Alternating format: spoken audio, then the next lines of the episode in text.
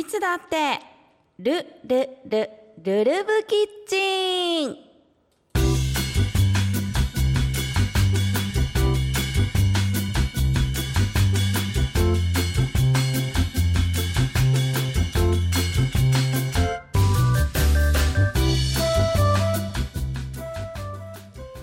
さて今日から始まりました。5月限定の新コーナー。いつだってルルル。ルルブキッチン。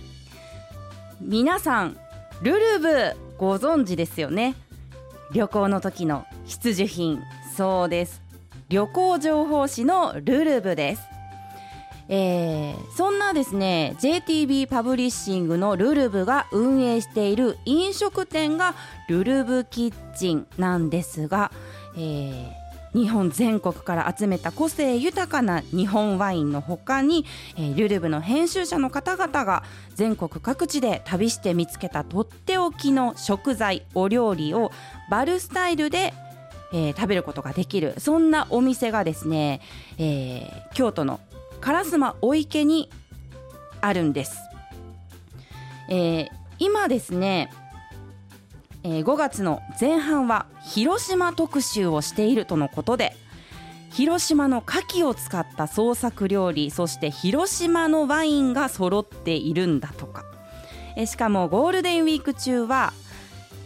昼,、えー、昼というかまあ夕方3時から営業しているのが魅力的ですね。えー、広島といえばあまりお話ししたことないかもしれないんですけど実は私中学校高校時代は広島で過ごしましてで、えー、ゴールデンウィークの前半もですね日帰りで実は友達に会いに広島に帰っておりました、えー、やっぱりね広島、まあ、久しぶりに帰りましたけど、えー、いろんなところからね広島弁が聞こえてくるわけですよ。でまあ普段はやっぱり京都にいると京都の言葉、まあ、関西弁なんかねよく耳にするのでなんか広島弁が新鮮に感じてえー、久しぶりに広島弁聞いたらなんか、えー、私もちょっとね京都に帰っても広島弁が映っちゃってなかなか今ちょっと言葉に苦戦してるんですけどこれをお聞きのあなたは広島弁って、まあ、聞いたことあるかなっていう方も多いとは思うんですけどまあ、有名なのは何々ジャケとかね何々震災とかまあちょっと強めのアクセントで、えー、ハキハキしたそんな方言っていうイメージをお持ちの方もたくさんいらっしゃるかなと思います。えー、例えばね私がこの前帰った時に友達との会話の中であったのがせっかく広島に久しぶりに来たんじゃけ美味しいものたくさん食べていきんさいって友達言ってくれたんです、まあ、今のは意味分かったかな。久しぶりに広島に来たんだからたくさん美味しいもの食べていってねって食べていったらっていうことですね。えー、久しぶりに広島に来たんじゃけせっかくなんじゃけ美味しいものたくさん食べていきんさい。まあこんな感じで使うんですね。でこんな会話もありましたよ。私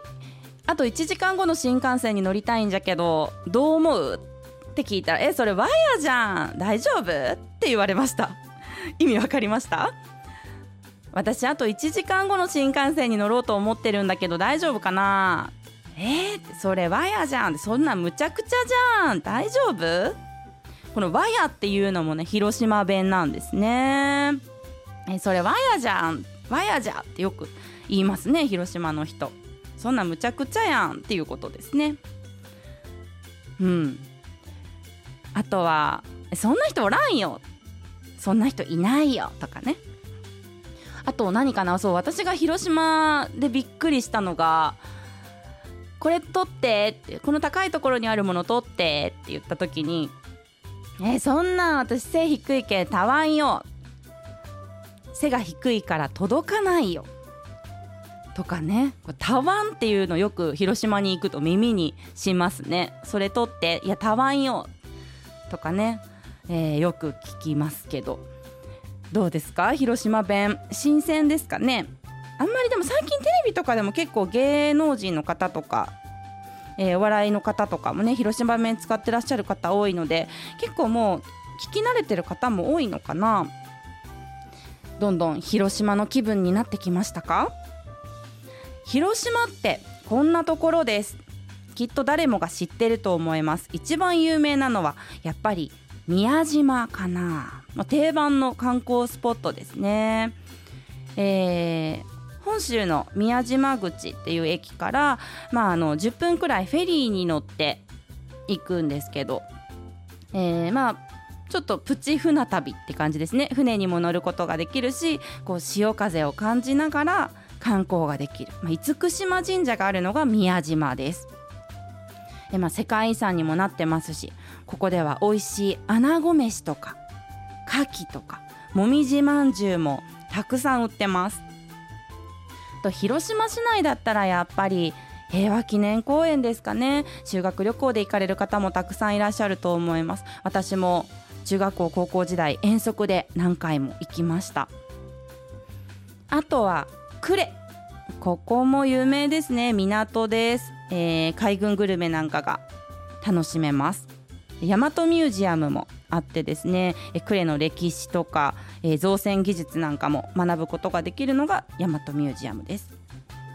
尾道しまなみ海道あたりも観光地として最近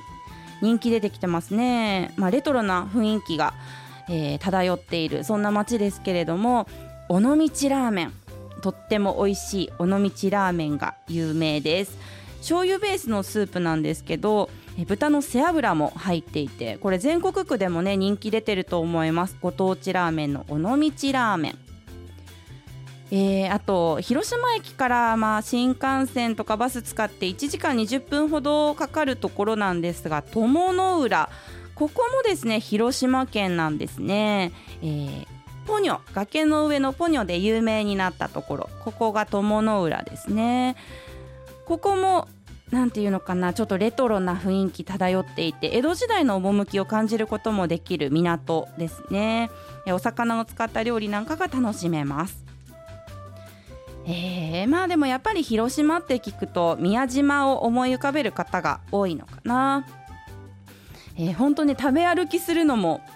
いいですよ。宮島って。水族館とかもねちょっと歩くとあるんですけどその水族館にたどり着くまでにえー、たくさんのお店でね店頭で焼き牡蠣が売ってるんですよ。もうすごくいい匂いをさして、えー、しかもこう海のね潮風漂う中で取れたての牡蠣が、えー、焼かれているわけです。まあ大体まあ2個500円とかで売ってることが多いかな。なんかねこの前お店の人に聞いたら1日で4000個売れるっていうぐらいやっぱり広島の新鮮な牡蠣は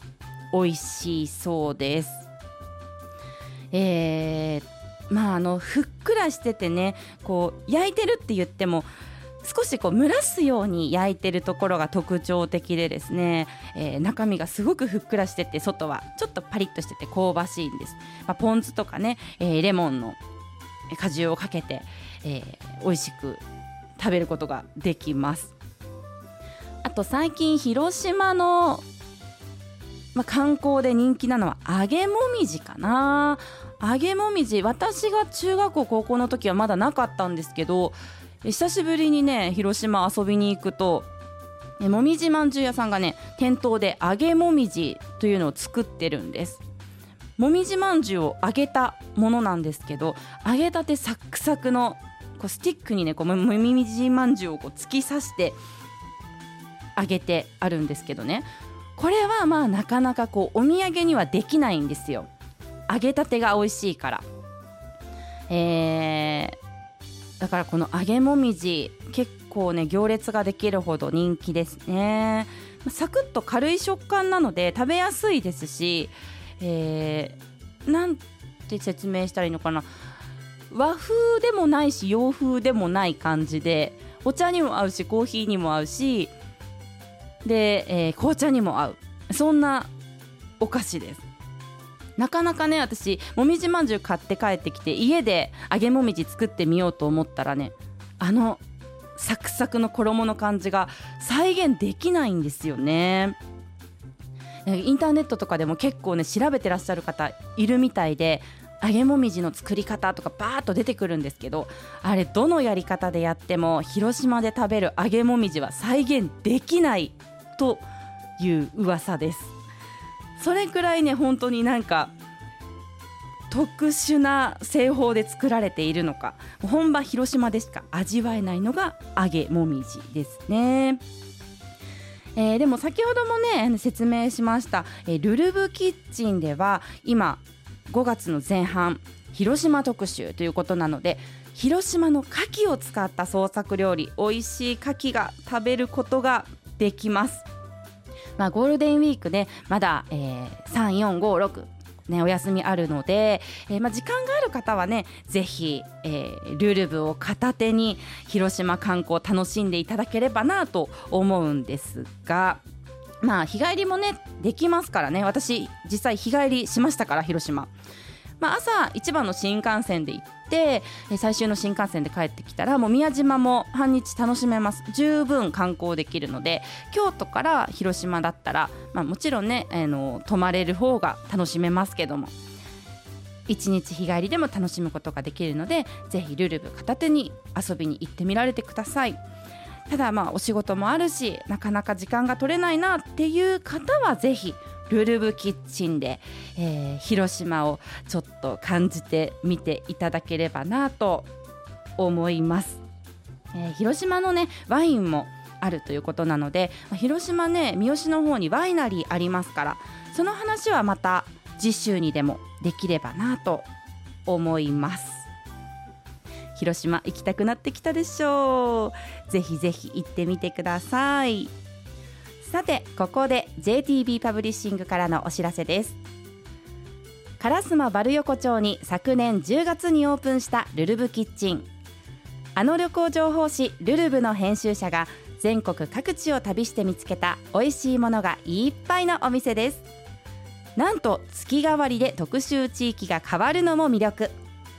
今月15日からはランチタイムに具材やお米にこだわったルルブおにぎりラボがオープンします。烏丸三条東入烏丸バル横丁ルルブキッチン。皆さんのお越しをお待ちしています。以上 JTB パブリッシングからのお知らせでした。ここまでは JTB パブリッシングルルブキッチンの協力でお送りいたしました。